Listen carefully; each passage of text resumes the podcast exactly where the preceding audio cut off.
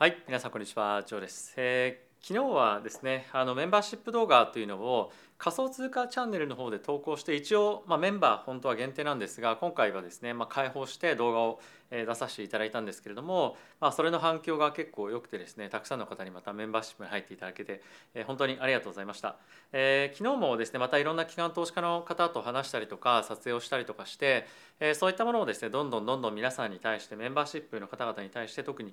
中心にですね、まあ、情報というか、まあ、そういった形で出していけたらなというふうに思ってますしまた結構ここ最近新しいレポートだったりとか、まあ、データソースに対しても契約をさせていただくことができたのでそういったところをですね還元をしていきたいと思ってますので、えーぜひですねご興味ある方は概要欄の方にメンバーシップのリンクっていうのがあるので、まあ、内容だけでも見ていただけるとえ嬉しいかなというふうに思っています。で今日はですねえーマーケット全体として非常にまあ買い上がっているわけなんですけれども、えー雇用統計の発表がありました。えー雇用統計自体はですね強かったんですけれども、賃金の上昇率というところが予想よりも低下をしていたということで、マーケットはですね経済が強いながらに、インフレが収まってきたということで、非常に、買いやすい、今マーケットにあるんじゃないかなというふうに思っています。ただしまあ来週に関しては、CPI の発表もあるということで、それ次第ではまた大きくドーンと下がってしまう可能性はある一方で、まあそこでもまたある程度コアのインフレが落ち着いてきているということであれば、まあ、さらなるもう一段上昇というのも、まあ、あるんじゃないかなというふうには思っています。ただし1月は FMC ないんですけれども来週、えーパウエル議長の発言があったりとかするんですけどもやっぱり次の、えー、FOMC2 月ですがあまりにもそのインフレがちょっと収まってきたということで、えー金利がですね低下してきたりすると、えーおそらくパウエル議長は、まあ、結構な多価的な発言をですねしっかりしてえー金利をマーケットの金利を下げすぎないようにしてえーしっかりと、えーまあ、その規制というかですねあのインフレを抑え込むためのえ高金利の維持ということをしてくると思うので、まあ、ずっと買い上がるようなマーケット環境には、ま、ならないと思うんですよね。まあ、なので、まあ、一旦ボーンと跳ねることはあるかもしれませんけれども、まあ、やっぱりまだえそんなに大きな上昇のトレンドみたいなところにはなかなか難しく、えーまあ、難しいというか、まあ、向かっていきづらいんではないかなと思うので、まあ、じわじわ底根を切り上げていくっていうのはあるかもしれませんけれども、まあ、本当に大きな、買いやすい、まあ、あの買うぞみたいな感じにはまだやっぱり今年のテーマとしてリセッションっていうのもあるので、えー生きづらいのかななんていうのは、引き続き思ってます。はいまあ、今後、決算とかっていうのが出てくるので、まあ、この辺りの物価上昇というところに加えてしっかりと決算が維持されれば、まあ、あのさっき言ったようなものよりも、まあ、ある程度、えまあ、非常に好調な株価の水準というのが維持できる可能性もあるので、まあ、その辺りのバランスを見ながらしっかりとリスクテイクどうするのかっていうのは考えていきたいかなというふうに思っています。で今日はさっき申し上げたえー雇用統計ですとかあとは来週のイベントおよび、まあ、結構ですね個人投資家がテスラをですねあのまあ、大きく売ってたりとかっていう動きもあるので、まあ、そのあたりの詳細っていうのをですね皆さんにご紹介をしたいなというふうに思っています。で本題に入っていく前なんですが FXGT 様のスポンサーでこのチャンネルはお送りをしております。で今サインアップするだけ登録するだけで1万5000円分の登録ボーナスがもらえるキャンペーンやってましてこれですねこれまで歴史上の、えーまあ、非常にキャンペーンいろいろあるんですけれども、まあ、登録だけで1万5000円というのはなかなか、まあ、他社にもないサービスですので、えーぜひこのタイミングでご利用いただければなと思います。まあ、あとは入金しても30万以上であれば 30%30 万未満であれば入金額の20%のボーナスが120万円上限でついたりとかっていうのもあるので、えーぜひですねこの今年マーケットいろいろ動きますけれども、まあ、チャレンジしたいな投資頑張ってみたいなという方は、えーぜひですね使っていただけるといいんじゃないかなと思っております。はいということで質の方からまず見ていきましょう。えーダウがですね、まあ、プラスの1.85%、えー S&P がプラスの2.02%、ナスダックがプラスの2.25%、えーラッセル2000がプラスの2.03%となっております。ちょっと早いタイミングの時間で取ってるんですけれども、えーご了承いただければと思います。で、10年債の金利に関しては、えー今日14ベースですね、下落してまして、3.5%まで下落してます。これかなり、ま、インパクト大きいですよね、この下落っていうのは。で、これに伴ってちょっとドル売りがですね、出てきているわけなんですが、ドル円に関しても132円まで現在下がってきております。で先物なんですが、まあ、原油ですねに関してはほぼ変わらずですがゴールドにまた資金が入ってきているということで、まあ、やっぱりこのドルが売られるとゴールドが買われるっていうような形で、え今年やっぱりそのもう少しゴールドへの資金流入っていうところが進んでちょっと2000ドルトライしに行くタイミングっていうのも、まあ、金利次第では早々に来たりするんじゃないかななんていうのは考えたりはしています。でちょっとチャートいろいろと見ていきたいわけなんですけれどもまずはですねナスダックの方から見ていきましょう今日ナスダック大きく上昇はしている一方でまだレンジ内での相場っていうのは変わらないと思いますので、まあ、ちょっとぬか喜びしすぎないようなことはまあ大事かなというふうに思ってますね。まだあの本当にインフレが終わったりとかっていうのもないですしパウエル議長がこういったところでどういった反応しどういった発言をしてそれにマーケットがどう反応するかっていうのも一つ面白いポイントだと思うんですよね。あとは決算が出始めて決算が仮に弱かったりした場合にマーケットはどう反応するのか強かった場合にどう反応するのかみたいなところは、まあ、少しちょっと様子見たいかなっていうのはまあありますね。でさっき10年債の金利がこのようにえー、まあ大きく低下っていうことはしているんですけれども、まあ、この10年債の金利の低下っていうところよりも、えー、この2年債の金利がどこまで低下してくるかっていうところの方が、まあ、直近は、ね、結構重要なポイントになってくると思いますしまだ、えー、FED の金利っていうのは、まあ、上げていく方向で、えー、進んでいくと思いますので、まあ、これがどこまで下がれるのか、まあ、この辺りでやっぱ下げ止まりが終わってしまうよねってことであれば、まあ、そんなにまだ、えーまあ、こう金利の、まあ、今年年末にかけての金利低下っていうところを本格的に織り込めていないというような、まあ、判断にもなるんじゃないかなと思うので、まあ、この辺りは注目して見ていきたいなというふうには思っております。はい、でここからですねニュース見ていきたいと思うんですけれどもまずはノンファンペイロール。これは雇用統計ですね。20万人予想が22万3000人のプラスというふうになっていまして失業率に関しても3.7%予想が3.5%ということで、ますごい強いなという印象ですよね、まあ、予想よりもですけどもただし賃金の月次ベースでの上昇率っていうのが0.4%予想だったのが0.3%だったということでこれをですね非常にマーケットは交換して上昇していると。でやっぱり今マーケットおよびまあ FED が注目しているのっていうのは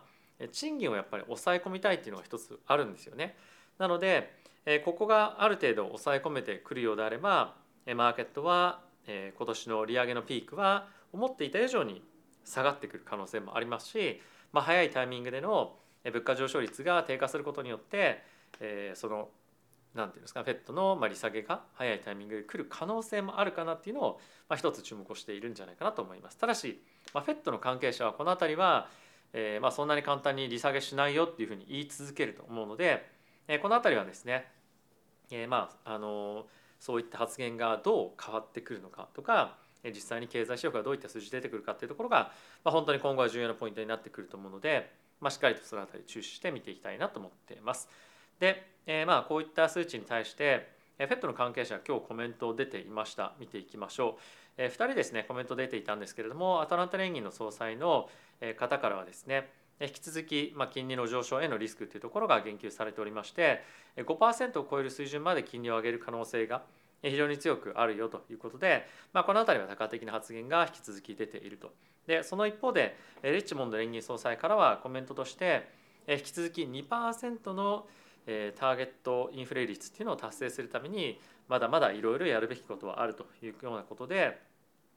金利のアップサイドへの警戒感というよりもやっぱり下げるためにまだまだやっぱりやることがある時間がかかる、まあ、そういったことを言いたいので、まあ、あのこれまで新しい発言ではないですけれども、まあ、やっぱりまだあの思っていた以上にその何て言うんですかね早いタイミングで金利が下がってくるっていうのは、まあ、意地でも言及しないっていうのが今のところの FED の、えー、まあスタンスなんじゃないかなというふうに思っています。はい、でまあそんな中ですねヨーロッパの方のインフレ率というところも発表があったんですが年率で9.2%の上昇という数値でした。でこれ予想が9.7%だったので、まあ、ヨーロッパの方もですねエネルギー価格が結構下落してきておりましてインフレ率の低下っていうところが顕著に出てきているというのは非常にまあ面白いというかグローバルでインフレ率の低下っていうところはまあいいことなんじゃないかなというふうに思っています。今年は結構暖冬ということでこの辺りの数値がえまあ顕著に下がってくる可能性もあるというふうにも言われているのでまあマーケットにはいいえ材料にはなってくるんじゃないかなというふうに思っています。でこれらを受けてえ FOMC での金利状況の織り込みっていうのはえ5%予想っていうのが結構大きく引いたかなという感じで4.75%がまあ今年の最高値でプラスまあ1回の利下げがあるかないかっていうところを今予想しているような状況ですね。でこの辺りについてはもう本当に先日申し上げましたけれども経済指標ごとにもどんどんどんどん変わってくるんですけれどもあのなんとなくその予想として4.75%か5%マックスっていうところである程度もうマーケットが見えてくるようであれば、まあ、やっぱりその金利上昇のリスクっていうところはもうある程度排除できると思いますしもう総マーケットは見てると思うんですよね。なので物価だったりとか特に賃金の下落っていうところが見えてくるようであればあの今年の年末金利が下がるかどうかっていうところがまず一つ焦点になってくると思いますし、まあ、その辺りで下がらなかったとしても、まあ、来年しっかりと利下げがま見込めるような状況になってくると、まあ、年末にかけてま第3クォーター第4クォーターに関してはま株価が買いやすいような環境になってくる可能性が結構高くなるのかなと。でそこでやっぱり重要になってくるのがリセッションの深さですね。思っている以上にもっともっと EPS 決算の予想を下げなきゃいけないとかになってくるとバリエーションがなかなかやっぱり回復してこないっていうことが出てくると思うのでもう一つのその株を変えるかどうかっていう判断予想としてそのあたりも一緒に見ていきたいかなというふうに思っています。はい、でまあそんな中来週のですねしっかりとこの経済カレンダー見ていきたいと思うんですけれどもまずはですね火曜日にパウル議長の発言があるのでこれはかなりしっかりと注視しておきたいかなというふうに思っています。あとは何といっても木曜日ですねコアの CPI が発表あるということでここかなり重要になってくると思います。月次ベースで0.3%のそれですねここが予想なので予想というところでこの数値を上回るのか下回るのかどうかというところが最大のポイントになってくるんじゃないかなと思うのでしっかりとこの辺りは見ていきたいと思います。はい、あとはですね木曜日に、えっとま、すみません、えっと、金曜日に FED の関係者のコメントっていうのも出てきますのでこの辺りはしっかりと見ておきたいポイントにはなるんじゃないかなと思います。はい、で個別株ではやっぱりテスラがちょっと最近非常に注目を集めることが多いですけれども、えー、リテール、まあ、いわゆるその個人のトレーダーが、えっと、テスラの株をですね、まあ、年末に本当ひたすら売却をしたということがニュースになっていました。でどれぐらい売却したのかっていうのは一応ここに書いてあるんですけれども、えー、大体800 million ぐらいですねまあ日本円で1兆円分ぐらい、え、1兆円じゃないかえっと1000数百億ぐらいの売却をしていましたと。でテスラについては今日またね結構戻っているというような状況ではあるんですけれどもこの大きな大量売却っていうところが最後のセリングクライマックスみたいになるのかどうかこの辺りは非常に大きな注目を集めていくとは思うんですけれども、ま、やっぱり中国の今後の景気の回復だったりとかあとはまコロナの脱却みたいなところが思った以上に進んでないということもあるのでテスラへの急激な買いみたいなものは入りづらいんじゃないかなというふうに思ってはいますが、まあ、たださすがに安いよねっていう声はいろんなところでちらほら聞こえてくるんじゃないかなと思いますし、まあ、焦って買うっていう人は今マーケットで正直いないと思うんですけれども、まあ、やっぱりこの辺りはじわじわじわじわ積み上げていきたいねというふうに、まあ、名前が上がるような銘柄なんじゃないかなと思うので、まあ、この辺りの動きっていうのを見ておくとマーケットのセンチメントっていうのが測れる銘柄になってくるんじゃないかなというふうには思っております。はい、ということで皆さんいかがでしたでしょうか？えー、まあ仮想通貨も株も今はやっぱりその急いで買うっていうような状況ではないので投資家としては結構今は今年のまあ後半に向けてどういったポイントを見ておくべきなのかもしくはまあいろんな分析とかまあそういったところに時間を当てているというような印象がまあ結構個人的には強いのかなというふうに思っています。例えばえまあ VC ベンチャーキャピタルの人だとネットワーキングを強めるためにいろんな人に会いに行ったりとかプロジェクトに会いに行ったりとかまあ、あとは普段会えないような人と時間を使って、えー、まあいろんな議論をしたりとか関係を深めるってことが結構今年の前半の、えー、テーマになっているような印象は、まあ、あるかなというふうに思います。まあ、あとはやっぱりそのマクロの環境が改善しとかない限り、まあ、株は買えないよねっていうのが、まあ、結構コンセンサスとしてあるんじゃないかなというふうに思うので、まあ、あの焦らず今年もしっかりと地に足をつけて資産運用していきたいなというふうに思っていますしあとは先ほどもちょっと申し上げましたけれども、えー、まあ金利がまあ大きくどっちに行くかっていうのは今、まあ、結構瀬戸際じゃないんですけれども、えー、まああの注目されている中で、今年は本当に為替がめちゃくちゃ動く年だと思いますしあとゴールドも今年すごく動きやすい銘柄だと思うんですよね。やっぱりこのゴールドの動きっていうのは金利が低下してくるとバーンと結構跳ねやすい銘柄だと思いますし、あ、とはやっぱりドル円に関しても日銀の政策および、えー、まあ FED の今後の金融政策によっては、まあ、の大きくどちら側にも触れる可能性もあって、本当に連日ボラティリティが高まってくる可能性がある銘柄でもあると思うので、まあ、この辺り株が動かなかったとしてもゴールドコモディティ、まあ、あとは為替ドル円ですねこういったところでの注目をましっかりと見ておくことで、まあ、収益チャンスというものがまより株だけ見ているよりもま広がってくるんじゃないかなというふうに僕は思っています。はい、ということで皆さん今日も動画ご視聴ありがとうございました。また次回の動画でお会いしましょう。さよなら。